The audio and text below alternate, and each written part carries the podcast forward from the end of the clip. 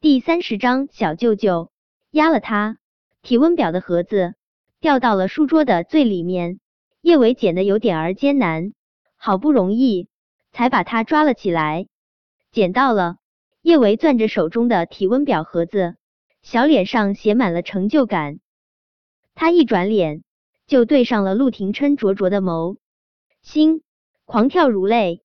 叶维的小脸瞬间烧了起来，他慌忙想要站起身来，可是人越是紧张，越容易犯错。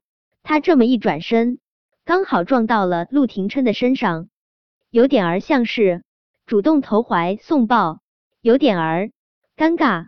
小舅舅，不好意思，我不是故意撞到你的。叶维扶着椅子，想要站起身来，却发现不知道怎么回事。他的胸针竟然别到了陆廷琛的腰带扣上，呃，这位置有点儿。叶维真想拍死自己，他今天戴什么胸针啊？要不是戴了胸针，也不会这么尴尬。小舅舅，我我这就把胸针解开。说着，叶维伸出手，连忙就要将自己的胸针跟陆廷琛的腰带扣分开。他的胸针。今天也不知道是抽了什么风，平时挺好解开的，但是今天他跟故意跟他作对似的，他解了好一会儿都没有解开，因为胸针和他的腰带扣扣在了一起，他的上半身只能扶在他的腿上，他使劲拽了下自己的胸针，打算直接把它给扯烂。虽然他真挺喜欢这个胸针的，但他更怕这种暧昧的尴尬。叶伟使劲扯了下。他还是没能将自己的胸针扯开，他手上用力继续扯。这时候，他也发现了什么不对劲，有什么坚硬的东西顶在了他的胸前，硌得他生疼。意识到那是什么东西，叶维的小脸直接红成了煮熟的虾子。他咬着牙，几乎是使出了吃奶的力气，狠狠扯向胸针。哐！胸针终于被扯烂。废掉，叶维长长的舒了一口气，不知不觉他已经出了满头大汗，如同经历了一场恶战。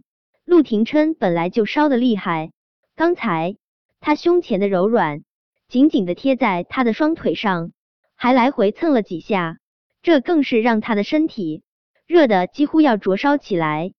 从他的方向能够清晰的看到他秀美的锁骨以及起伏的胸膛。他曾经将脸深深埋入过那片温软的地方，那美好的触感，他至今回味无穷，也让他不能自控。小舅舅，麻烦你，麻烦你拉我一下。叶维声如文瑞，我我腿麻了，真丢人，给人量个体温，还把自己给整的这么狼狈。灼烫的大手紧紧的攥住叶维的小手，叶维以为。陆廷琛只是要把他拉起来，谁知他手上用力，竟是直接将他带到了他的大腿上。他还没有弄清楚这到底是怎么个情况，他一个转身就将他压在了书房里面的大床上。轰！无数道惊雷在叶维脑袋里面炸开。小舅舅又压了他！小舅舅，放开我！你灼烫的吻。将叶维的话语彻底吞没，他那两片菲薄的唇带着燎原的热度，在他的唇上辗转反复。叶维蓦地睁大了眼睛：“小舅舅，你不能这样，我们吻一寸寸加深，让叶维再也说不出半句抗拒的话语。令人心旷神怡的青草香气将叶维的身体紧紧包裹，叶维觉得自己。”仿佛置身于一片青草地中，春风和煦，阳光暖暖，说不出的舒适。他不由自主的闭上眼睛，回应着陆廷琛的这个吻。这一瞬，他发现他可耻的竟然想要让这个吻持续的更长一些。叶伟使劲摇头，不，他怎么能有这么龌龊的心思？他可是他孩子的舅姥爷啊，而且。他现在发烧了，估计他被烧的都不知道自己在做些什么。他这样是趁人之危，猛地从陆廷琛身下爬出来，叶维的小脸红的滴血，他接连后退好几步，与陆廷琛保持相对安全的距离。他结结巴巴的对着他说道：“小舅舅，时间应该差不多了，你拿出体温表，我帮你看看体温。”听了叶维的话，陆廷琛的理智也一点点回笼。他眸光莫测的看了叶维一眼，幽深的眸中翻涌着叶维看不懂的墨色。许久，他轻轻点了点头，就把体温表拿了出来。叶维连忙将体温表夺过来，用看体温表来遮掩自己心中的羞窘。四十点一度，成年人发这么高的烧，的确是有点儿难缠。小舅舅，你发烧很厉害，现在必须得吃退烧药。叶维手忙脚乱的翻药箱，我这里有退烧药，我给你拿。说着，叶维就将一板退烧药放到了陆廷琛的手中。小舅舅，你快点儿吃药吧。嗯。陆廷琛看了叶维一眼，端起桌子上的杯子就要吃药。叶维看到杯子里面泡的是茶水，他连忙夺过那个杯子。小舅舅，喝茶水会破坏药性。我去给你倒杯白开水。叶维这么抢他的被子，他的小手刚好附在他的大手上，感受到他大手上灼烫的温度，他如同触电一般，连忙收回了自己的手。叶维清了清喉咙，算了，小舅舅，我直接去客厅给你拿杯水吧。说着，叶维逃一般的就往客厅跑去。